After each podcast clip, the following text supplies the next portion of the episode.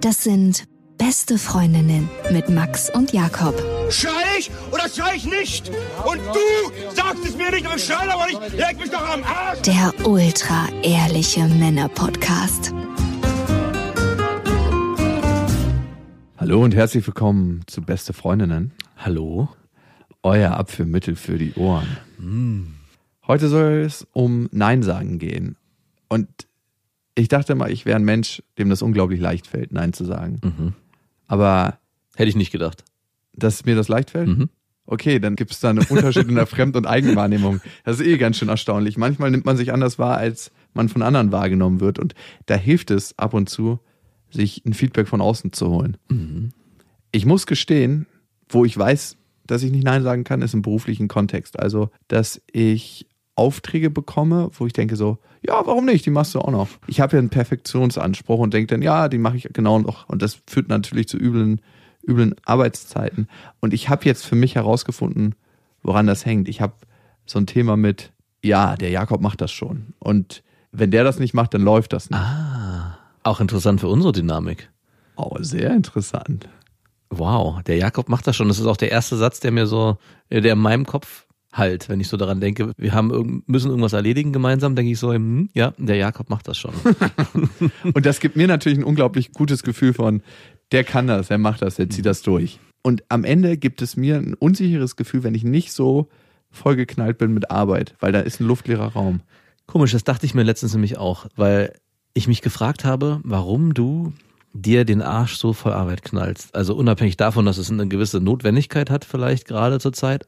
Aber, Aber, gerade zur Zeit sind ja schon zehn Jahre. Ja, aber ich erinnere mich daran, dass du vor einem halben Jahr gesagt hast, also ich will jetzt definitiv kürzer treten. Ich nehme jetzt nur noch Projekte an, auf die ich wirklich Bock habe und will jetzt auch aufgrund meiner Tochter etc. ein bisschen mehr Zeit für Ich mich nehme haben. tatsächlich nur noch Projekte an, auf die ich wirklich Bock habe, aber da kommen viele Projekte an, die- die ich, auf die ich Bock habe. Jetzt müsste ich da differenzieren. Mhm. Du hast das Luxusproblem, wo du die Grenze ziehen musst. Und ich habe mich halt auch gefragt, sag mal, irgendwie äh, bist du so krass am Rotieren es wird immer mehr und immer mehr und immer mehr und ich denke mir so, das war doch irgendwie mal anders geplant. Wo ist denn, wo ist denn der Deckel? Also Wo wann, ist hier mein Leben eskaliert? wann hört es denn endlich auf? Und dann kommt eine neue Monat und denke, okay, es ist noch mehr geworden. Also es wird immer, immer mehr, sodass ich mich am Ende frage, okay, es scheint, es gibt so einen Comic, den ich früher als Kind gesehen habe und das ist nach einer nordischen Sage, es gibt so ein Horn ähm, in der nordischen Sage, das einer dieser Halbgötter austrinken muss. Und das schafft er nicht, weil dieses Horn verbunden ist mit dem Meer. Aber er schafft es fast. Also er trinkt und trinkt und am Ende muss er dann trotzdem wieder alles zurückspülen, weil er es nicht schafft. Und das ist so ein bisschen ein Bild, was ich von dir habe. Dass ich bei dir denke, ich glaube, du würdest es schaffen, das Meer auszutrinken. Und ich glaube, dass ich manchmal viel, viel sensibler bin und kleiner als ich denke und mich selber echt relativ oft übergehe. Mhm, denke ich auch. Und das passiert, wenn man eine bestimmte Seite von sich nicht leben will oder zeigen will oder wahrhaben will. Wenn du die nicht anerkennst, Welche ist das? dass ich ein kleiner Hansel bin. Ich habe nicht nur ein schmales Becken, ich bin nur einfach Ich bin ein kleiner Hansel. fertig. Ein fucking kleiner Hansel. Ich sehe mich selber, wie so ein Riese auf so einen kleinen Hansel runterguckt und sagt, siehst du dich, du Wurm? Du kleiner Hansel, du kommst doch nicht mal an die fucking Türklinke ran. Jetzt bleibst du ja erstmal in dem Raum der Einsamkeit. Was nimmst du dir hier eigentlich raus? Du denkst, du schaffst das? Das hat noch keiner von, von deiner Sorte geschafft hier. Und du sollst der Erste sein?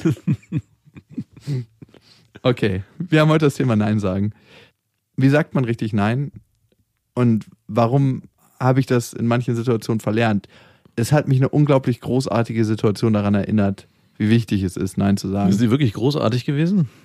Großartig im Sinne von Erfahrungswert, Okay. nicht im Sinne von der Situation an sich. Okay, großartig bleibt also wertfrei in dem Moment. großartig bleibt sehr, sehr wertfrei, weil ab und zu schmiedet unser Gehirn aus eigentlich beschissenen Erfahrungen großartige Erfahrungen Mhm. am Ende. Das macht das gesunde Gehirn.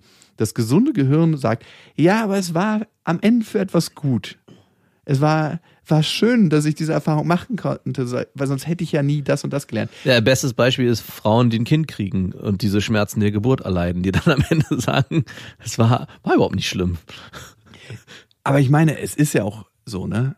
Wenn du mal darüber nachdenkst, wann in deinem Leben bist du wirklich gewachsen über dich hinaus, hast neue Sachen kennengelernt. Es war eigentlich immer der Moment, wo du ein Stück weit gescheitert bist in Mhm. bestimmten Situationen, Ja. weil du erst dann die Grenze erfahren hast. Mhm. Und wir leben in Deutschland eine ganz, ganz andere Fehlerkultur. Ja. Auch Fehler zu machen. Absolut. Hey, ich meine, wie viele Fehler wir zusammen schon gemacht haben, Fehler in Anführungsstrichen, nicht auf unsere Grenzen gehört haben, nicht Nein gesagt haben Mhm. und dadurch uns das erste Mal auch in anderen Aspekten richtig sehen konnten. Ja. Du kannst jemand anderes nicht sehen, wenn du den nicht ein Stück weit auch in seinen extremsten Positionen siehst. Ja, auf jeden Fall. Und diese Situationen sind auch immer wieder mega krass unangenehm. Ich überlege gerade, wann das meine letzte Situation war, außer des Festivals, was wir jetzt schon oft angesprochen haben. Das ist wirklich, der, der Drops ist gelutscht. Das ist richtig gelutscht, wo ich wirklich an meine Grenzen Wenn du gekommen bin. das Und, nochmal erwähnst, dann kriegst du richtig schön so einen Analpfropfen rein, wenn du Und- schlägst. und außerhalb dieses Podcasts, glaube ich, war, ist es schwierig für mich, einen Punkt zu finden in meinem Leben außerhalb. Es passiert ja nichts mehr. Ja, eben. So wie ein YouTuber, der nur noch YouTube macht. Es passiert gar nichts anderes mehr. Also ich müsste dann wieder meine Familiengeschichten erzählen, die ich nicht erzählen darf hier. Und ansonsten ist eigentlich alles, bin ich eigentlich im Allen so gesettelt, das ist eigentlich auch ein krasser Luxus, in dem man sich bewegt, dass man gar nicht mehr irgendwie sich ständig neu überprüfen muss und neu Grenzen austesten muss, sondern man kann das machen, wo man sich sicher fühlt. Man fährt aber, jetzt seine Schiene. Genau. Aber es führt natürlich auch dazu, dass man unbeweglich wird. Und das ist so was krasses, ne? Du fragst dich, warum hängen Leute 30, 40 Jahre in ihrem Job fest und sind so unglücklich. Aber ich glaube, es ist genau das, dass sie eine Schiene fahren und immer das Gleiche machen. Und irgendwann nimmt die Angst vor der Veränderung so zu, die wird so groß, Ja. dass sie sich quasi durchvergewaltigen lassen in ihrem Job. Na, es fühlt sich so an, als müssten sie aus dem ICE springen, der 300 km/h fährt. Ja, es, es gibt gar keine Möglichkeit mehr, Ja, genau. halt Stopp zu sagen. Ja. Jetzt rede ich. Alright. Nein sagen. Bevor wir dazu kommen, ihr könnt uns abonnieren auf Instagram und Facebook. Da haben wir auch unsere Tour angekündigt, 2019. Die nackte Wahrheit. Und wir sind in sehr, sehr vielen Städten. Hamburg ist fast ausverkauft, München ist fast ausverkauft, Berlin verkauft sich unglaublich gut wie geschnitten Brot. Unser einziges Sorgenkind, Magdeburg. Aber auch das. Reinhard Gräber hat bestimmt auch ein Lied über Magdeburg gesungen, oder? Ich freue mich ehrlich gesagt sehr auf Magdeburg. Ja? Weil ich, ich fände das geil, wenn es auch so ein ganz kleiner, intimer Rahmen wäre. So Ja, vielleicht sollte auch keiner mehr Karten kaufen. Das ab jetzt bitte keiner mehr Karten kaufen. Die Antitour machen wir. Ich, ich frage mich, wie das wird. Also, ähm, wir überlegen ja stark, ohne Masken aufzutreten. Und es ist noch nicht das, der Weisheit letzter Schluss. Wir wir könnten die Anti-Währung machen. Umso weniger Leute Karten kaufen, umso höher ist die Wahrscheinlichkeit, dass wir ohne Masken auftreten. Da beißt sich die Katze in den Schwanz. Die nackte Wahrheit. Mal gucken, ob wir die auch leben. Aber, nur mal so by the way, manche sagen, wir sind ein Sex-Podcast. Was ich Ähm, nein. Wir haben zu wenig Sex, um Sex-Podcast zu sein. Ich finde, es geht eher wirklich tatsächlich um die nackte Wahrheit. Und der Titel ist so abgedroschen, aber es ist eher, wie fühlt man sich, wenn man sich wirklich nackt macht? Und Mhm. nackt machen heißt nicht irgendwie, ich bims hier mal alle Frauen weg, weil dieses nackt habe ich tatsächlich schon mal in Teilaspekten nicht alle, aber schon ein paar. Bravo. Danke, dass ich das so Ich, einschränke. ich, ich würde es gerne erwähnen wollen. Ja, du weißt, wie ich das Es meine. ist mir total unangenehm, aber ich habe so viele Frauen gebumst, dass es schon peinlich sein müsste. Aber, aber naja, die nackte Wahrheit. Könntest du eine Zahl nennen? Weißt, weißt du die Zahl? Tatsächlich habe ich aufgehört zu zählen. Mhm. Verstehe. Naja, klar, du hast auch keinen Sex mehr. Was sollst du denn erzählen? Nein, aber das war mir dann auch irgendwann nicht mehr wichtig. Ich mache ja das nicht irgendwie für eine Kerbe im Bett. Das ist ja, jawoll. Oder du machst es so auf dem Schwanz, dass du so jedes Mal so einen Tattoo-Strich machst. Hm, gute Idee. Und irgendwann ist es nur so ein schwarz tätowierter, durchgehender Balken. Jetzt ist nur noch die Eichel frei. Oh, jetzt fängt es. Welcome to the House of Pain. So viel dazu, dass wir kein Sex-Podcast sind. Ich finde, wir sind eher so ein Nackt-Podcast. Also, dass man sich in irgendeiner Form nackt macht. Mhm. Und das ist auch die nackte Wahrheit. Und vielleicht erlebt ihr die auf der Ist Tour. das ein neues Genre? Kann ich das anklicken? Nackt-Podcast vielleicht? So wie die Nacktkatzen, die nicht haaren. Das ist eine total Hm? Ja. schöne Sache. Wir sind Allergie, wir sind für, für die Allergiker ganz, Der Podcast für alle Allergiker. für Sexallergiker, für Menschen, die auch keinen Sex haben. BIMS-Allergiker. Hier ist eine weite BIMS-freie Zone eröffnet worden. Sag mal, hast du eine Rezension für uns? Ihr könnt uns ja abonnieren auf iTunes, Spotify und Deezer und wählt bitte iTunes als Kanal, um uns Bewertungen zu schreiben. Wir lieben es, bewertet zu werden. Du bist heute gut, du bist heute nicht gut. So richtig mochte ich euch beide nie. Dass ich euren Podcast trotzdem seit sicher mindestens einem ganzen Jahr höre, sagt wohl aus, dass ihr irgendwas mit mir macht. Ich finde es stark und für mich als Hörer super spannend, dass Jakob seine Geschichten heute mit uns teilt. Trotzdem muss ich mich immer wieder in die Lage eurer Freundinnen oder eben gebundenen Mitbewohnerinnen versetzen. Jetzt checke ich das überhaupt. Meine Freundin, meine Mitbewohnerin. Es ist nicht das offene Gespräch über eure an sich so intimen Beziehungen, das mich immer wieder aufwirbelt. Ich mag, dass ihr ehrlich seid und ich weiß, dass keine Beziehung reines Zuckerstecken ist. Noch nie habt ihr in dem Podcast das Gefühl vermittelt, eure Partnerin wirklich zu lieben. Vielleicht bin ich als kinderloser Single hier zu naiv, aber manchmal habe ich das Gefühl, den Schmerz eurer Partnerin mitfühlen zu wollen, damit sie mit, damit sie mit eurem egoistischen Verhalten und Ausdruck nicht so allein sind. Ja, Mhm. Jesus hat auch den Weltschmerz auf sich genommen. mal ohne Witz, also das ist auch auf jeden Fall dabei. Und das hat auch viel mit der Nein-Sagen-Geschichte von heute zu tun. Das hängt irgendwie alles zusammen. Ich mache mir natürlich auch Gedanken über meine Freundin und wie das unserer Beziehung, die wir führen, Mhm. gut tut. Mhm. Verbrenne ich hier uns beide? Ja, vielleicht ein bisschen. Zumindest brennt der Gasherd die ganze Zeit. Und die Gardinen lodern im Wind. Dann wäre es aber wichtig, dass die Flamme an ist. Die Flamme ist an. Okay. aber im Moment eine mittlere Flamme. auch nach der letzten Folge, Liebeskrüppel, habe ich ziemlich viele Nachrichten gekriegt, auch von Freunden. Ach, wirklich? Ja, also ich, mir fällt es immer gar nicht auf. Ich vergesse es immer, dass es auch Freunde hören. Eigentlich hatte ich jetzt allen Freunden verboten. Podcastverbot ausgesprochen. Das hilft natürlich nicht. Und was, was sagen die dann so zu dir? Das würde mich ja wirklich mal interessieren. Also ich weiß ja, was ich sage, also zum aber Beispiel, ob ich mal die weibliche Perspektive zu dieser Sache hören möchte von jemandem. ach, Freundinnen vor allem schreiben dir dann, Freundinnen und aber auch Kumpels. die sich gut in die weibliche Perspektive hineinfühlen können. Nein, die schreiben dann, hey, wow, ich wusste gar nicht, dass es bei dir so ist. Ah, okay. Also es ist eher so ein Statement und nicht irgendwie eine, was ich mir hätte vorstellen können, ist das, was ich auch in Teilen gemacht habe, so Position beziehen, zu sagen, Mhm. ey, ich kann irgendwie nicht verstehen, wie du das deiner Freundin antun kannst oder was sagt denn deine Freundin dazu, dass du sowas ja, opfere ich auch ein Stück weit unsere Beziehung. Ne? Mhm. Ja, genau. Kommt diese Frage auch? Die Frage kommt in mir hoch. Ah, okay. Ist vielleicht der wichtigste Fragensteller in dem Szenario. Ja. Und dann ist auch die Frage, ne? Nein sagen. Okay, jetzt zu meiner Geschichte. Im beruflichen Kontext bin ich in die Situation geraten, dass ich in einem Domina-Haus war. Was? Was? Wow, den beruflichen Kontext möchte ich gar nicht erst wissen. Und ich dachte mir bei mir, wow, probierst du einfach mal aus. Das denkt man sich so, wenn man in so ein Domina-Haus reingeht. Ich bin ja jemand, der ein Stück weit so ein Thema mit Dominanz hat. Ah. Und ich dachte mir, warum nicht, wenn du schon mal hier bist jetzt? Warum nicht von Experten sich anleiten lassen? Ja, das war ja für diesen beruflichen Kontext. Ja, ja, klar. Das, ich habe das nicht privat ausprobiert. Nee, ich, ich habe schon verstanden. Ich dachte nur, man sollte sich immer einen Experten holen. Und ich meine, wenn du Probleme mit Dominanz hast und du gerade zufällig in einem Domina-Haus bist, dann passt es ja ganz gut. Ich weiß nicht, ob ich. Ich will das immer wieder testen. Ich will immer wieder an diese Grenze gehen in meinem Leben, wo Mhm. ich wirklich weiß, wer hat damit ein Problem in mir quasi? Hm. Warum habe ich ein Problem damit?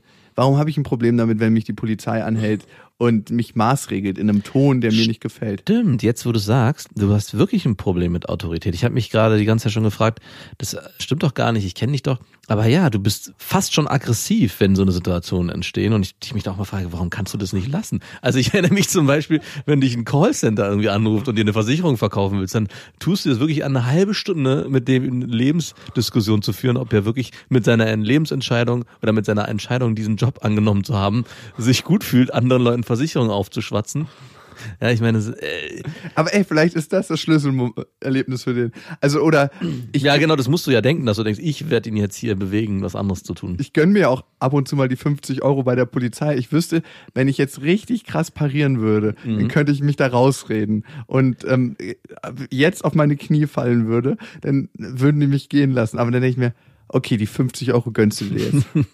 Ich glaube, auch der Polizisten sind so verkappte Dominas und ähm, Teilweise, ne? Du hast wirklich alle Aspekte dabei. Ich glaube, manche Polizisten suchen sich diesen Job, weil sie einfach so ein Dominanzthema haben und so herrisch sein wollen. Und das merkst du auch an der Tonalität, wie die dich anhalten. So. es ist ein, ein Hierarchiegefälle. Also Ja, ich voll. muss wirklich auch, es ist interessant, dass du sagst, ich habe letztens in meiner Arbeit, in der ich arbeite, ich arbeite ja mit Jugendlichen zusammen und habe dann nochmal drauf geguckt, wie ich auch mit denen spreche. Und natürlich ist es für mich einfacher, mit denen äh, auf einer Ebene zu kommunizieren, dass die, ich will nicht sagen parieren, aber mit auf Augenhöhe mit Erwachsenen ist es was anderes. Bei denen ist es immer eine Art Hierarchiegefälle. Natürlich wert, rede ich wertschätzend in der Ich-Form, bla bla bla, aber trotzdem ist es ein sehr einfaches für mich, weil ich die Autorität habe. Im Prinzip genau so wie ein Polizist, der dich beim äh, Rot über die Ampel fahren erwischt. Ne? Der hat in dem Moment eine absolute Autorität und du musst dich entscheiden, gebe ich jetzt klein bei und verzichte auf die 50 Euro oder meme ich den Jakob und äh, gehe Ey, hier ganz- mal in die Revolte. Ich war früher ganz schlimm da, ne? Also Mhm, mittlerweile ist es so, dass ich auf jeden Fall den Kniefall mache. Und du hast auch ganz oft sehr, sehr nette Polizisten einfach, die dieses Dominanzthema überhaupt nicht haben, die einfach daran interessiert sind, ein Land sicherer zu machen und für die Sicherheit der Bevölkerung zu sorgen. Ja, und natürlich. nicht ihr eigenes Thema da leben. Aber du hast auch halt immer wieder, ohne, ja, du, Ja, ist ja so. Wir machen hier gerade so ein Klischee auf, dass alle Polizisten. Nein, das ist ja, ich bin vielen, vielen Polizisten unglaublich dankbar Natürlich. für den großartigen Job, den sie machen. klar. Aber es gibt halt auch irgendwelche Vollwichser, wo du dir denkst, habt ihr gerade euren Schwanz aus der Hose hängen? Hm. Und warum muss der genau mit der Kuppe auf meinen kommen? die, die Kuppen berühren sich gerade. Wer hat die stärkere Gruppe? Und das hast du auch des Öfteren mal bei weiblichen Polizistinnen, die dann so einen, so einen richtigen hüftbreiten Gang angenommen Mhm. haben, wo ich mir denke, kann ich auch mal deinen Penis sehen? Vielleicht muss man als Polizistin auch, ist es Pflicht im Job, einen Strap-on zu tragen unter, den, unter der Uniform. Wäre für dich das ein schönes Rollenspiel, dich von einer Polizistin, also in, mit einem Strap-on bumsen zu lassen? Ich hatte noch keinen Finger am Arsch und ich äh, habe auch nicht das Bedürfnis. Ja, stimmt. Aber du, wer weiß, was in den nächsten zehn Jahren ist. Vielleicht probiere ich das mal aus. Also da denke ich mir, naja gut, so eine kleine Prostata-Massage. Ich war mal in einem beruflichen... da haben wir was auf einem Festival gemacht und da gab es so ein Liebesexperiment-Festival. Und da haben die in so einem Zelt, da haben nur alle Männer gestöhnt und ich wundere mich, was passiert denn da? Und habe durch so eine Zeltnische geguckt und da haben sich wirklich 50 heterosexuelle Männer hinten dran rumgefummelt und sich versucht, eine Prostata-Massage zu geben. Und die Anleitung hatte ein erfahrener Mann vorne gemacht. Und die waren wirklich alle hetero. Wow. Und da muss man über seinen Schatten springen und sagen, warum nicht? Fürs Experiment. Und ähnlich war es bei mir auch. Ne? Ich dachte mir, ich guck mal, was ich für Schatten in mir habe. Ich probiere dieses Domina-Ding einfach mal aus. okay. Und ich kann ja immer noch Stopp sagen. Also, weil ich mir am Ende denke, das hat für mich null mit Sexualität zu tun, weil ich schon von Anfang an wusste, dass ich es nicht geil finde. Es war irgendwie wie so ein Experiment, dieses bei 300 doch nochmal aussteigen. Ah ja. Was war dein Safe-Wort? Hattest du eins? Nee. Du Anfänger. Naja. Ich hätte mir auch gewünscht, dass dein Safe-Wort Strap-on gewesen wäre. okay. Okay. nein, nein, safe. Strap-on, Strap-on. Ja, ja. Ich mach ja schon. Zieh das nicht ins Lächerliche. Nein.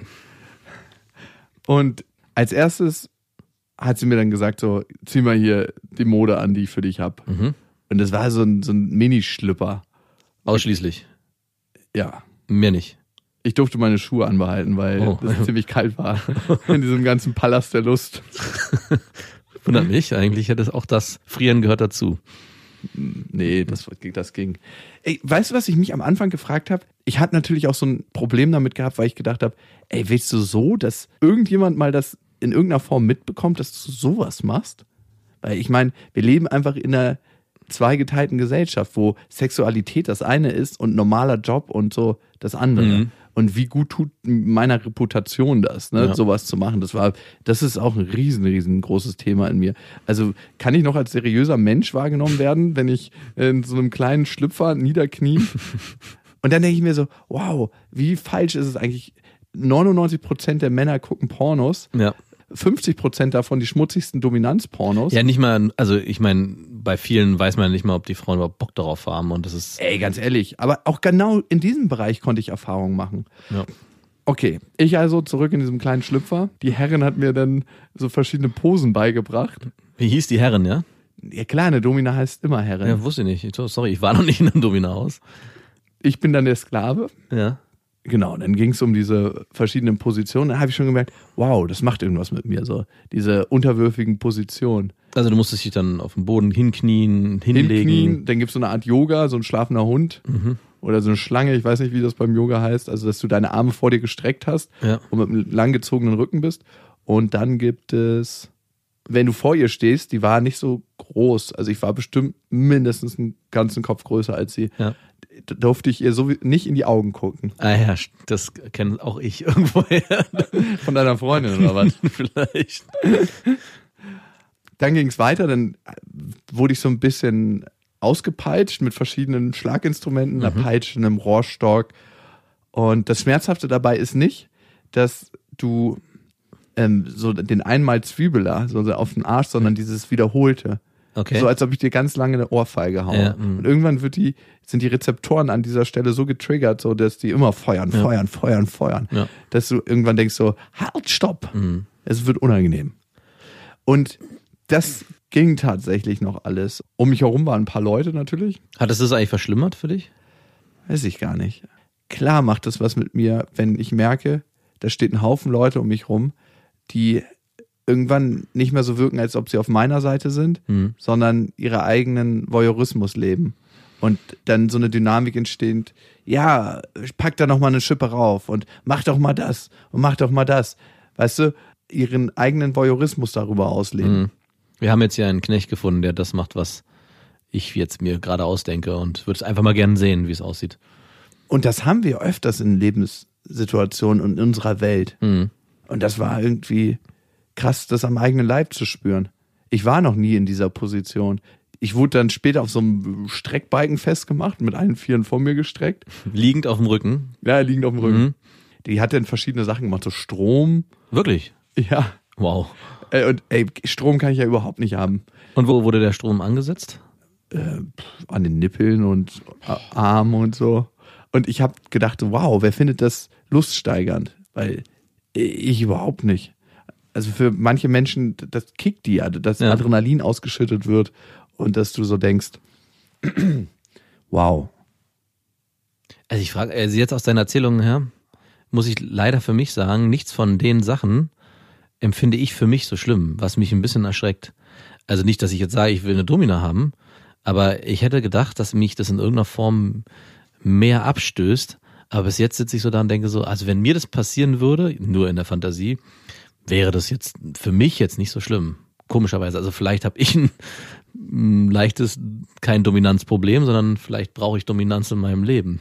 Können wir gerne ausprobieren. und auch das wollte ich herausfinden, ne? Was passiert denn mit mir, wenn ich einem Menschen total unterwürfig sein Ja. muss und total hörig? Und eins meiner großen Themen ist, und das kam da total gut raus, ist, wie wirke ich doch vor anderen Menschen und was macht das mit dem, wie ich vor anderen Menschen wirke und was ist mit meinem Selbstbild und wie macht das mein Bild, was ich in der Öffentlichkeit vermitteln will, kaputt oder verändert. Und du kannst dir dann denken, ey, scheiß drauf, was andere Menschen denken von dir. Ne? Ja. Aber ein Stück weit würde ich ja selber so denken. Natürlich. Also die, Also ein Stück weit, es ist immer das Gleiche. Ich habe schon in meinem beruflichen Kontext einige Prostituierte getroffen. Mhm. Mit manchen bin ich einfach in so tiefe Gespräche gekommen, dass sie sich privat mit mir treffen wollten. Ah, Und ey, da gab es total attraktive Frauen. Na. Aber ich habe mir jedes Mal gedacht, ich glaube, ich könnte das nicht abstellen, dass ich wüsste, dass sie Prostituierte ist. Mhm. Und ich habe das nie gemacht, auch weil ich diese Vermischung nie wollte. Naja. Beruf. Und jetzt hört sich mein Job total sexlastig an, Ja. aber eigentlich überhaupt nicht. Also tatsächlich überhaupt nicht. Mm, Okay, ich kam dann auf so einen Stuhl. Also ich, ich frage mich gerade nochmal wirklich, ob das einen Unterschied gemacht hätte, wenn du da alleine gewesen wärst. Ob dieses Dominanzgefühl, was du störend empfunden hast durch die Domina, sich nochmal so stark verstärkt hat durch die Zuschauer, die dabei waren. Wie wäre das gewesen für dich, wenn die nicht dabei gewesen wären? Also ich glaube, vielleicht hättest du dann auch die Chance gehabt, das nochmal ganz anders wahrzunehmen, ohne dich so schlecht dabei zu fühlen, weil es dann ein intimer Moment zwischen euch war. Ich will es nicht ins Lächerliche ziehen, aber ich glaube, dann hätte sich da nochmal eine andere Dynamik entwickeln können. Hey, und sie meinte auch, dass ihre Kunden eigentlich einen Harten dabei haben. Und Ah. ich war so weit entfernt davon. also wirklich meilenweit. Ach, wirklich? Die haben dann harten. Na, ja, klar, natürlich. Das Natürlich. ist für die total, total geile Lust. Stimmt. Da Also, habe ich mir gar nicht, natürlich, ja. und für mich null. Also Krass. wirklich weiter entfernt von null kann es nicht sein. Da ist irgendwann so ein, das Ganze gekippt, dass so ein Voyeurismus entstanden ist. Hm. Und ab dem Punkt war es einfach nur noch unangenehm. Und mein Kopf hat immer gesagt so, ey, eigentlich ist doch nichts dabei. Hm. Eigentlich ist auch wirklich überhaupt nichts dabei. Weil du liegst hier und jemand gibt dir Stromschläge oder lässt so ein bisschen Wachs auf deine Brustnippel Ja. tropfen oder zieht ihn lang mit so einem Metallding. Eigentlich ist nichts dabei. Dann ging es weiter. Mhm. Wir haben eine kurze Pause gemacht, was gegessen Mhm. und dann sollte so das. Äh, durftest du dich anziehen oder hast du deine. Ich habe so einen Morgenmantel gekriegt. Ah ja, da immerhin. Da habe ich mich kuschelig gefühlt. Also es macht ja auch was mit dir, Nacktheit. Ja, also klar. ich war ja nicht nackt, ich hatte einen Schlüpfer an, aber wenn alle anderen um dich herum angezogen sind Ja. und du bist der Einzige, der wirklich nur so ein Schlüppi anhat, Ja. es macht schon was mit Mhm. einem.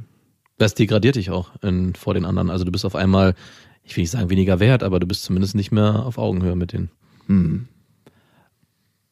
Und ich glaube, manchmal kann man erst richtig nachempfinden, wie sich manche Menschen in ihrem Kontext fühlen müssen, wenn man es selber erlebt hat. Und jetzt das Thema Pornos vielleicht ein bisschen weit hergeholt, weil das hat ja null Sexualität da zwischen mir und ihr. Ja. Das war ja so ein reines Experiment. Aber ey, eine Frau, die in einem Porno so ultra krass erniedrigt wird oder vor allem da nackt sein muss und sich einem Mann hingibt und auch ein Mann, der da vor allem, das macht was mit deiner Ja. Psyche. Das, Klar, glaube ich. das fuckt dich ab. Vielleicht nicht am ersten Tag, aber du musst dir irgendwann einen Schutzort suchen Mhm. als Mensch, der sowas macht. Das sind oftmals Drogen. Also hast du dich mal gefragt, warum so viele Stars Drogen nehmen? Also verhältnismäßig gefühlt? Meine einfache Antwort darauf war, dass sie es sich leisten können. Vielleicht ist das eine. Ich glaube, es gibt nicht die einfache Antwort, aber ich habe mir darüber schon öfters Gedanken gemacht, weil ein Teil der Stars und Sternchen, muss man ja auch in Deutschland sagen, aber auch im Weltkontext, man kriegt ja von nicht allen mit, ob die was nehmen oder ob die konsumieren oder nicht. Ja. Ich glaube, es gibt mehrere Sachen. Bei Leuten, die auf einer großen Bühne stehen, bei Musikern.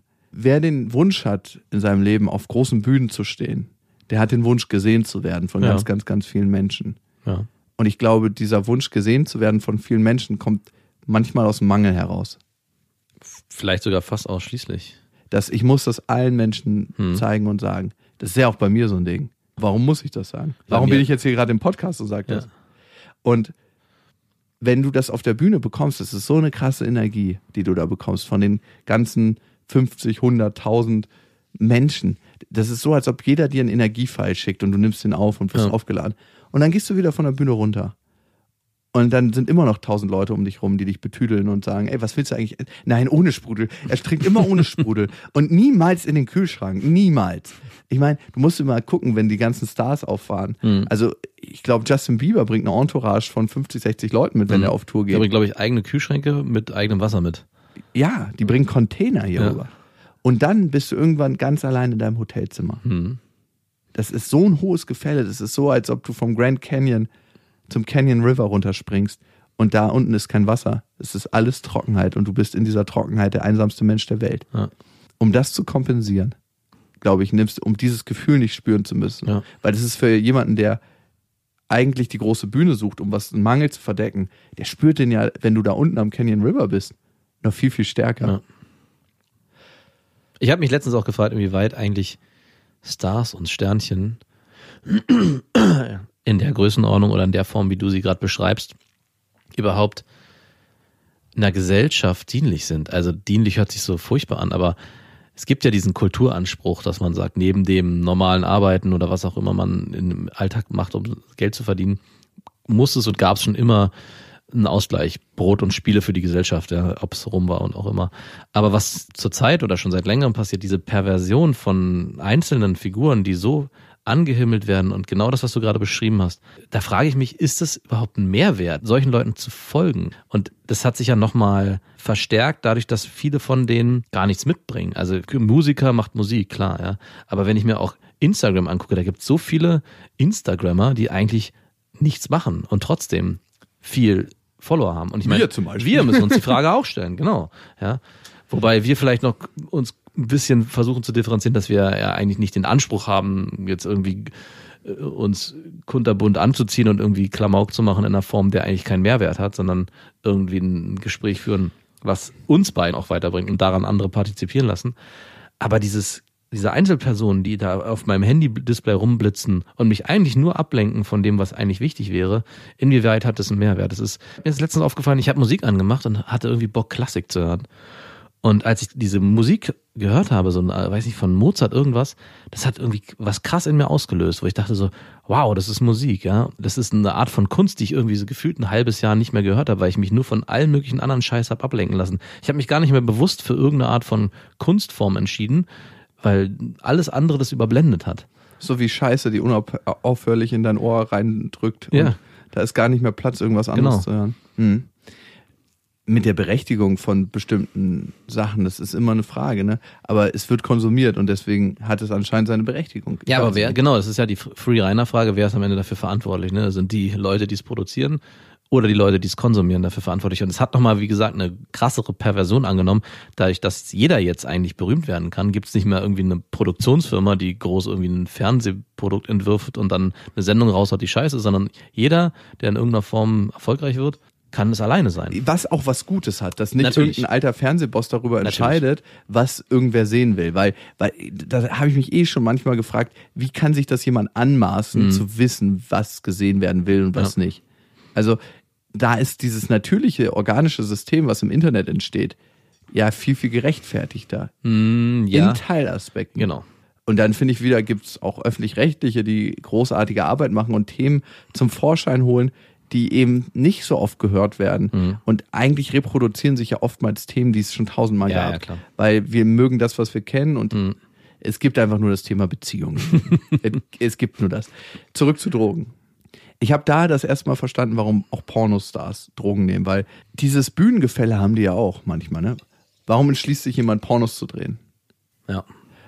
ich glaube, das sind oftmals die Suche nach Geld und Anerkennung. Nach dem Gefühl, hier sieht mich jemand, hier bin ich im Mittelpunkt und natürlich schnelles Geld.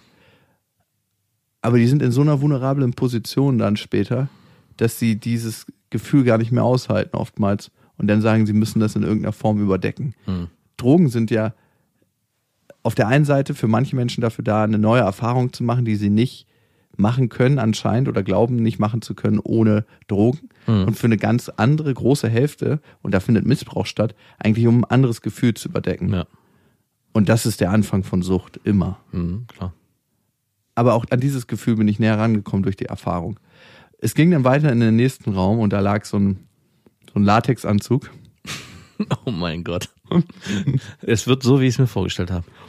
Und sie meinte so, ja, anziehen. Und ich so, pff, hat mich in dem Moment gefragt, was ist eigentlich dabei? Das ist ein fucking Haufen Gummi, wo ich jetzt reinsteige. Mhm. Und der ist um meinem Körper drum. Und in dem Moment, wo ich reinsteige, denke ich so, ey, der ist zwar gewaschen, aber da waren schon andere drin. Ah, Das war ein unglaublich widerliches Gefühl. Einen Anzug mit anderen Perversen zu teilen. warst du nackt darunter? Oder durftest du dein Höschen anbehalten? Ja, ich habe mein, bitte nenn es Hose. Ich stell mir, war das so ein rosa Höschen mit, mit, Nein, mit war ein Rüschen? schwarzes Glitzerhöschen. Jetzt habe ich selber so genannt. Und, äh, dieser Latexanzug, nur mal für mich, war der komplett zu? Also auch der Kopf? Nein, zum Glück nicht. Es Ach gab so. eine Kopfmaske, aber die habe ich nicht angezogen. Okay. Ich habe was anderes angekriegt. So eine Art Maulsperre. Ja, das meine ich. Ja. Ach so, so wie aus Pulp Fiction, diesen roten Ja, Ball. genau. Und an dem Ding wurde ich dann umhergeführt. Mhm. Also jetzt hört's für mich auch auf. Also jetzt muss ich sagen, für mein inneren Gefühl her, wo ich vorher noch Schläge und so, okay, aber jetzt wird's auch für mich, wo ich sage, mm, mm, das hätte ich auch nicht gewollt. Komischerweise, auch wo du sagst, ist nichts dabei, Latexanzug, Ball im Mund, aber Ball im Mund, irgendwas löst es bei mir aus. Ich habe es in dem Moment nicht so richtig gecheckt. Mhm. Also Kennst du das manchmal, wenn du in so einer Dynamik bist und denkst dir, du überredest dich ein Stück weit selber und du hörst auf, auf dein inneres Bauchgefühl zu hören? Ja. Das ist so, ja, warum nicht? Ey? Ich meine, ist doch eigentlich wirklich nichts dabei. Und dann ist noch so ein ganzes großes, und dann sind noch viele Leute um dich herum und sagen, ja, warum nicht? Ist doch eigentlich nichts dabei. Es ist so, als ob du Das ist Gruppenzwang 2.0. auf eine ganz bestimmte Art und Weise schon. Ja. Und ich bin dann halt so an der Longe umhergeführt worden und habe mich einfach richtig schäbig dabei gefühlt. Und dabei wollte ich immer wieder reflektieren. Fühle ich mich schäbig, weil ich mich einfach nicht Menschen beugen möchte, kann, Ja. weil ich eigentlich nicht vertrauen kann? Ja. Oder fühle ich mich schäbig, weil das überhaupt nicht meine Welt ist? Und ich denke, es war eine Mischung aus beiden. Also es kam der Moment, wo ich am Spiegel vorbeigegangen bin und mich selber im Spiegel gesehen habe. Wie ich da stand, in so einem Voll-Latex-Anzug, mit so einem fucking Stream im, im Mund Mhm. und von einer wirklich netten Domina, die war wirklich lieb und nett. Muss ich, ich hatte auch mit der echt gute Gespräche und auch tiefe Gespräche. Glück gehabt. Äh, wirklich Glück gehabt. Ich habe die gesehen im ersten Moment dachte, wow, das ist eine Frau, die mir wirklich sympathisch ist. Ah, das cool. hast du ja manchmal. Mhm. Ja, das war wirklich ein Glücksfall. Aber was machst du hier eigentlich, habe ich mich gefragt. Mhm. Ich bin bei 300 aus dem Zug gestiegen und bin einfach mal in einem Stacheldrahtzaun abgerollt. und da kam ein Gefühl mir hoch, wo ich gemerkt habe, ey, das ist nicht deine Welt. Mhm. Das ist alles nicht deins Nee. hier. Du hättest eigentlich schon viel früher Nein sagen müssen. Ja, damit war das Ding auch zu Ende, aber ich habe mich eigentlich übergangen selber. Ich habe nicht Nein gesagt Hm. zum richtigen Moment. Was wäre der Moment gewesen? Vor diesem Mundstrap-on oder schon früher? Ich glaube, dieser Latexanzug mit dem Knüppel im Mund, das war der Moment, wo ich eigentlich Nein gefühlt hätte. Mhm. Und es ist manchmal gar nicht so leicht, Nein zu sagen. Nee. Also gerade auch in so einer gezwungenen, konstruierten Situation, wo man sich auch einredet, ach, ist auch gleich vorbei. Alle Leute auch, sind ja auch da. Ja, ist nicht so schlimm. Wird schon Alles wieder. ist geplant. Ja. Und ich war richtig, richtig traurig und ich, ich meine, das ist ja noch nicht lange her, ich bin einfach so innerlich so komisch leer. Also so, ich möchte es nicht mit einer, mit einem Missbrauch, aber ich habe mich gefühlt, als ob ich mich selber und in diesem Kontext ein Stück weit missbraucht ja, habe. du dich selber. Du bist, ich, ich mich selber, Ja, weil ja, ich für ja. mich nicht Nein gesagt habe.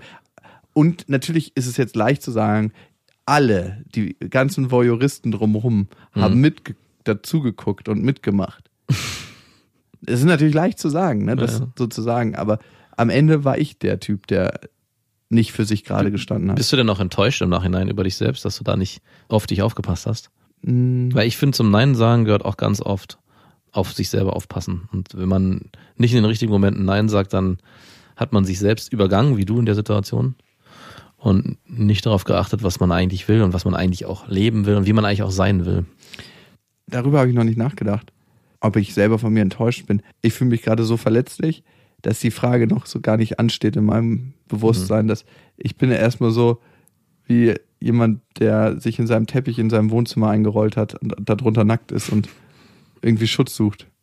Das ist gerade aktuell In, in Fötusstellung. in Fötusstellung. Es hört sich jetzt so übertrieben an, aber ein kleines Stück in mir ist da drin, das sich so fühlt. Und ich glaube, es ist nicht unbedingt nur die Situation, sondern das, was es alles ausgelöst hat. Also ich muss sagen, wenn ich das jetzt höre, hört sich das für mich aber auch an, als ob irgendwas Größeres angestoßen wurde. Ich kann ja nicht so richtig sagen, was, aber als ob das ein Schlüsselmoment war für mehr. Ob das stimmt, weiß ich nicht, aber ich Mhm. kann nur sagen, dass es sich so anfühlt. Ja, und ich würde gerne herausfinden, für was es das war. Und ich glaube, insgeheim habe ich auch genau das für das gemacht. Also ich bin aus diesem Zug ausgestiegen, weil ich gucken wollte, was macht's mit mir, wenn ich das angreife, wie ich gesehen werden will in der Mhm. Welt. Wenn ich dieser allglatte Geschäftsmann sein möchte in der Mhm. Außenwelt, bei dem alles perfekt läuft und dann sage, ja, okay, aber fickt mein Image. Ja. Ich mache das hier auch, weil ich einfach mal Bock habe, das auszuprobieren. Und es ist mir scheißegal, was du, du oder du über mich denkst. Und dann merke ich, vielleicht ist es mir doch nicht so scheißegal. Aber es gibt nochmal einen Unterschied in der Situation, das würde ich schon nochmal festhalten. Es ist nicht nur fick mein Image von außen, sondern fick dich selbst. Also du hast nicht nur darauf geachtet, wie du dich selber auch wahrnehmen willst und wie du selber auch sein willst und wo deine Grenzen sind. Für dich, nicht für außen, was, Mhm. was kommt. Also das finde ich nochmal ein wesentlicher Unterschied und ich glaube, das ist es am Ende auch, was es ausmacht, warum du dich so leer und ausgebrannt fühlst nach dieser ganzen Aktion. die Frage ist, warum war ich nicht in der Lage, in dem Moment Nein zu sagen? Und ich hatte das Gefühl, dass so eine gewisse Erwartungshaltung da war. Als ich die ersten sportlichen Sachen mit meinem Vater gemacht habe und ich weiß noch, ich habe mich in einem Skiurlaub verletzt, ne? Mhm. Ähm, Da bin ich so einen kleinen Berg mit Skiern runtergefahren und ich stand so super ängstlich und wackelig auf diesen Skiern. Und mein Vater meinte so, komm jetzt, komm. Ich meine, es ist nur so ein kleiner Hügel. Und jeder weiß, der Ski fährt, dass die gefährlichsten Stürzen die, die ganz langsam passieren, weil die Bindungen nicht aufgehen von den Skiern. Und genau das ist passiert. Ich bin sehr, sehr langsam gestürzt, weil ich Angst hatte und habe mein Knie sofort verdreht und war für den restlichen Urlaub auf Station, habe ich in der Hütte verbracht. Aber auch da habe ich als Kind es nicht geschafft, Nein zu sagen und habe gesagt, und Nein sagen, das, da gehört eine Stärke zu. Ja. Oh, Das ist so eine Qualität, das sagen zu können und für sich in dem Moment zu erkennen. Und auch dann natürlich mit den Konsequenzen umzugehen, weil Nein sagen bedeutet ja auch immer, auf einen bestimmten Aspekt zu verzichten. Nein sagen Ja. Porno bedeutet nicht das Geld kriegen und vielleicht doch nicht der große Pornostern zu werden, der man vielleicht gerne wäre. Ich würde sogar es viel, viel niedrigschwelliger angehen. Nein sagen bedeutet oft auch, sich Beziehungen zu entziehen. Also, dass man einen Menschen enttäuscht für den Moment und vielleicht das auch eine größere Auswirkung am Ende haben könnte. Das ist eigentlich das, was mir am meisten in meinem Leben widerfahren ist. Das Nein sagen in Situationen, wo ich für mich auf mich acht gegeben habe, eigentlich dazu geführt hat, dass ich vielleicht andere Personen enttäuscht habe oder zurückgestoßen habe. Und dieses Zurückstoßen über einen längeren Zeitraum kann dann auch da, dazu führen, dass man sich entzweit, wie auch immer. Und ich meine, das ist auch eine Dynamik, die wir auch hatten zusammen, wo ich, glaube ich, oft in der Rolle war, dass ich Nein gesagt habe in Situationen und du oft Ja gesagt hast. Und auch da, dieses, durch mein ständiges Nein sagen, du dann wieder der Jakob gewesen bist, gut, dann mache ich's. Und nicht nur aus dem Ich will's machen, sondern ich muss es auch machen. Und vielleicht auch da dann auch nicht auf dich geachtet hast und Nein für dich sagen konntest, weil irgendeiner musste das dann machen. Hm, ja. Ich glaube, wir pendeln da in ganz unterschiedliche Bereiche. Du bist der, der eher Nein sagt als Person und als Mhm. Tendenz, aber auch aus so einem Schutzraum heraus. Also das, ich glaube, dir würde es manchmal tatsächlich Ja, gut tun, so. öfters Ja zu sagen. Ja, so meinst du es, ja, auf jeden Fall. Und mir würde es wahrscheinlich öfters Mhm, mal gut genau. tun, Nein zu sagen. Genau. ich habe mich einfach so verloren gefühlt und fühle mich das ein Stück weit immer noch. Am nächsten Tag habe ich dann meiner Freundin das erzählt, wie ich mich dann gefühlt habe und so. Und ich habe es vielleicht nicht so im Detail erzählt, wie ich es dir erzählt habe. Mhm. Und sie hat einfach krass laut angefangen zu lachen, weil die Situation hatte auch einfach was super, super komisches, wie ich da einfach als Pferdchen umhergetrabt bin. Mit rotem Ball im Mund. Ja, mit, mit so einem Knüppel im Mund. Und sie hat einfach super laut angefangen zu lachen. Und in dem Moment, wo sie angefangen hat zu lachen, war ihr Gesicht wie in Zeitlupe und hat so eine, so eine Grimasse schon fast gemacht. Mhm. Und es war, als ob sie auf mich raufspuckt, Ja, ja, klar. Weil ich bin einfach nur angekrochen gekommen und ich hätte es so krass gebraucht, in den Arm genommen zu werden. Ich habe es total verstanden, auch irgendwie, dass sie mich dann auslacht. Aber ähm, es hat sich einfach so krass scheiße angefühlt. Also wirklich, es ist so, als ob du nirgendwo zu Hause bist, wenn du das zu Hause erzählst. Und ich nehme es ja auch nicht übel, weil wenn ich darüber nachdenke, wie oft sie mir irgendwas erzählt, ich meine, ich glaube, sie kann das von mir gar nicht nehmen, Nee, glaube ich auch nicht. dieses Gefühl. A, weil wir eine Dynamik haben, die, die es vielleicht nicht hergibt. Und Mhm. B, sie hat zweimal in der Zeit, wo ich sie kenne, vor mir geweint. Und es war eine Geburt dabei. Und ich musste dann aus dem Raum gehen und war innerlich total krass verletzt. Also ich reagiere dann oftmals mit Wut, ne, wenn ich so Ja, verletzt ja. bin. Weil Wut ist das leichtere Gefühl für mich, ne, dann kurz wütend auf sie zu sein, anstatt krass traurig zu sein. Ja. So. Aber ich hatte irgendwie tiefes Verständnis dann für sie auch und Mitgefühl für das, was sie durchmacht. Mhm. Naja, klar. Sie ist genauso gefangen wie ich. Naja. Es haben sich zwei Gefangene im Knast getroffen. Sich gegenseitig ausgelacht. Am Ende in so einer Situation lachst du dich selber aus. Musste vielleicht auch, um überhaupt damit ins Reine zu kommen. Ja, also auf der einen Seite lachst du dich selber aus oder ich müsste mich selber auslachen Mhm. und auf der anderen Seite lacht sich auch meine Freundin ein Stück weit selber aus. Vielleicht ist das tatsächlich echt der Prozess, um damit ins Reine zu kommen. Hm, vielleicht, ja. Aber es war auf jeden Fall eine sehr lehrreiche Erfahrung. Würdest du sie mir auch empfehlen? Ey, vielleicht machen wir das mal zusammen. Vielleicht wäre das was. Ist dann einer von uns die Domina? Nee, ich glaube, einer darf der Domina sagen, was zu tun ist.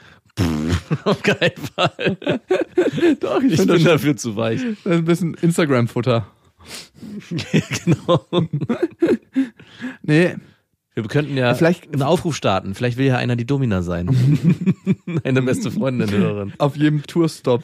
Ja, genau. Wir, brauchen, wir suchen noch Dominas für unsere Tour. Aber vielleicht sind manche Momente so intim und so verletzlich, dass sie wirklich nur zwei Menschen gehören. Und in dem Fall mir und der Domina. Und den fünf Zuschauern, die dabei waren. Das ist ja, was ich vorhin meinte. Ich glaube, vielleicht hätte sich diese ganze Situation nochmal anders dargestellt, wenn ihr zwei zusammen gewesen wärt, alleine. Vielleicht wäre dann auch diese Dominanzdynamik eine andere gewesen. Und vielleicht wäre da auch was zwischenmenschlich entstanden. Keine Ahnung. Mm. Also sie hat unglaublich viel mit mir geredet, auch später, Ja. und hat mir super viele private Sachen erzählt.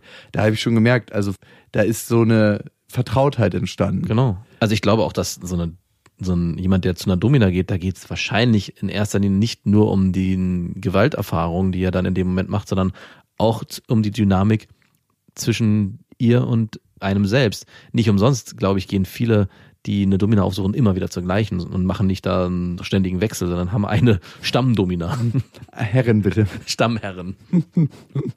Ja, ich bin gespannt, wie sich das über die nächsten Tage entwickelt. Mm, Ist das eine Erfahrung? Ich sehe schon dein, dein Handy. Wann kann ich den nächsten Termin buchen? Vielleicht ist es sowieso eine Entry-Drug gewesen, so für, für, für dieses Domina-Haus. Nee. Aber ich meine, es ist interessant, dass man diesen Fall aus dem ICE überlebt. Und da hört die Analogie auf, Sinn zu machen. Vielleicht stirbt ein kleiner Teil, aber auch in einem. Genau, ich wollte gerade sagen, natürlich, die Analogie macht Sinn. Wahrscheinlich ist ein kleiner Teil gestorben. Das ist, was ich vorhin meinte. Ich glaube, es hat was Größeres bewegt und vielleicht auch was Kleines sterben lassen. Und vielleicht wächst jetzt was Neues. Ich habe einfach gemerkt, dass ich mich unglaublich unsicher fühle, irgendwo in mir drin. Irgendwo ist da ein Teil. Und dieser Teil sucht immer wieder irgendwo nach zu Hause. Aber ich weiß irgendwie nicht wo. Also, ich würde sagen, das ist so die Kernessenz, die es ausgelöst hat. Das ist eine richtig schöne Folge auf dem Weg zur Arbeit. Man will so einen, so einen lockeren, leichten Arbeitsweg starten. Wo viel gelacht wird. So. Genug von uns. Äh, von mir. Damit wir vielleicht ein bisschen leichter in das starten können, was es gibt. Ich, ich mag Schwere, ehrlich gesagt. Ich habe nichts gegen Schwere. Ich auch überhaupt nicht, ganz im Gegenteil. Es gibt du sogar, der schwerste Stein, den ich kenne. ja, manchmal, wenn du läufst, dann, dann schleppst du so wirklich so einen Haufen Steine hinter dir her. was? Quatsch. Doch, wirklich. Ist dir das noch nie aufgefallen? Nee, mach doch mal ein Video von mir. Mach doch mal eine Instagram-Story von mir, wie ich äh, von hinten aussehe, wenn ich laufe. also du erkennst manchmal am Gang von Menschen, welche Themen sie an dem Tag mit sich tragen. Wir machen mal eine Story. Wie laufe ich denn? Du läufst wie so ein, wie so ein, wie so ein Küken. Mit meinen schmalen Hüften. Nein, du, nein, du hast so ein Küken hüpfen so leicht. Ja, ja, stimmt, ne? Als ob ich so Federn unter den Hacken Ja, hätte, genau. Ne? So Pegasus. so die Pegasus-Stiefel hast du immer an. Und Es geht gleich los, ich flieg gleich los. Es wird dann was Großes entstehen. Und du läufst ultra geerdet. Also so, als ob du in so einem nassen Beton deine Füße hin und her ziehst.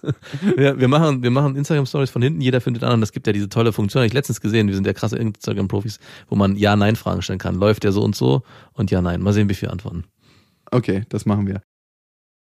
Wir hatten ja heute Vormittag schon mal telefoniert und aus irgendeinem Grund hatte ich schon gespürt, dass irgendwas nicht stimmt. Ich konnte aber nicht genau benennen, was, aber in deiner Stimme war irgendwas anders, als es sonst war. Und dann habe ich für mich Gründe versucht zu finden, woran das liegt, ob vielleicht irgendwie gerade, ob du gerade Stress hast, weil dann überträgt sie das auch oder ob irgendwie vielleicht ähm, zu Hause was nicht in Ordnung ist. Aber äh, mein Gefühl war diesmal ein anderes. Es war, hatte eine viel, viel größere Schwere und ich konnte mir aber nicht erklären, warum. Jetzt haben wir uns ja getroffen, um einen Podcast aufzunehmen. Und mein erster Eindruck von dir war eigentlich, als hättest du einen Trauerfall, als wäre jemand gestorben. Also so sahst du auf mich aus. Du wirktest so niedergeschlagen, als hätte dich ein krasser Schicksalsschlag getroffen. Und das zweite Gefühl, was ich eingestellt hat, war, dass, dass ich dachte, es ist irgendwas in dir zerbrochen. Also als ob irgendwas durchgedrungen ist, wenn du verstehst, was ich meine. Ich frage mich nämlich schon länger so seit einem gefühlten Dreivierteljahr, was auch bei uns los ist, weil wir immer wieder in so Streits kommen und dann da nicht so richtig weiterkommen. Ich will es jetzt nicht unbedingt auf unsere Dynamik beziehen, aber manchmal frage ich mich, ob du wirklich schaffst, deine Leere, die in dir drin ist, auszufüllen ob es da nicht irgendeine Art von Schmerz gibt, der die, dich die ganze Zeit begleitet, den du nicht richtig wegbekommst.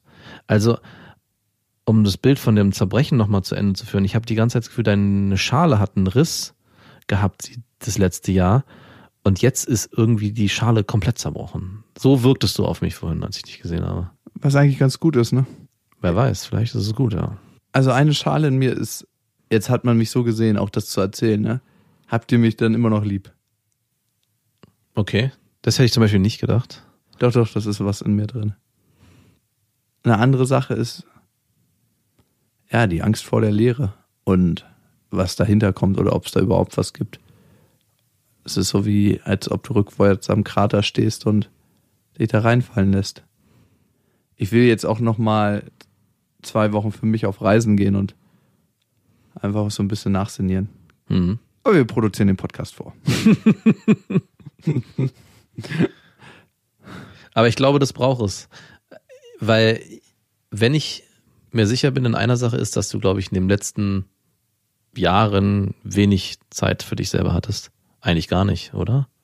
Ich bin Null. immer unter Leuten. Genau. Also wirklich alleine bist du, glaube ich, nie. Und selbst wenn du alleine bist, dann bist du eigentlich nur in der Planungsphase, wann. Für meinen nächsten Angriff. Genau. Ja. Ey, ähm, es sich richtig gut mit sich alleine auszuhalten, ne? das ist auch so eine Sache. Das kann ich sehr gut.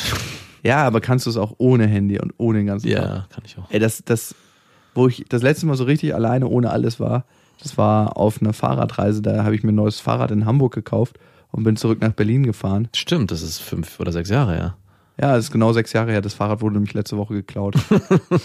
ich habe alles von der Versicherung wiedergekriegt, das war, dachte ich erstmal, wow, ey. Ich wollte noch eine E-Mail schreiben, weil ich dachte, das ist ein feiner Zug. Aber wirklich. Ey, ohne zu zucken. Und da dachte ich mir, nicht umsonst wurde die als sehr gut getestet, die Versicherung. Wie heißt sie? Und an dieser Stelle wollen wir unseren dritten Sponsor nennen. Nee, und das war die letzte Zeit, wo ich wirklich für mich alleine war. Und ey, das war wie, als ob ich meine Batterie auflade. Das, auf, von der Zeit habe ich gen, mich ernährt über, über Monate und die, fast Jahre. Es ist, klingt so komisch, ne? Jetzt, und jetzt habe ich ein bisschen Sorge, dass wenn du zwei Wochen Urlaub machst, ob das nicht ein Akku befüllen wird, sondern eine, abs eine endgültige Akkuentleerung. Weil du dann zum ersten Mal wirklich gucken kannst. Und was kommt dann? Dir die vielleicht brache Landschaft angucken kannst oder vielleicht liegt es auch nicht brach. Aber die Gefahr besteht diesmal mehr. Also, wie gesagt, ist nur mein Gefühl. Wer weiß, Gefühle. Liebe, Liebe, Liebe, Liebe. irgendwie sagt mein Gefühl, wir enden an dieser Stelle. Meinst du auch? Und man soll auf seine Gefühle hören. Vor allem beim Nein sagen, ne? Bauchgefühl und so. In diesem Sinne. Der beste Freundinnen Segen auf all euren Wegen. Bis dahin. Wir wünschen euch was. Das waren Beste Freundinnen mit Max und Jakob. Jetzt auf iTunes, Spotify, Soundcloud, Deezer, YouTube und in deinen schmutzigen Gedanken. Diese Folge wurde aufgenommen mit dem Fox von Bayer Dynamic.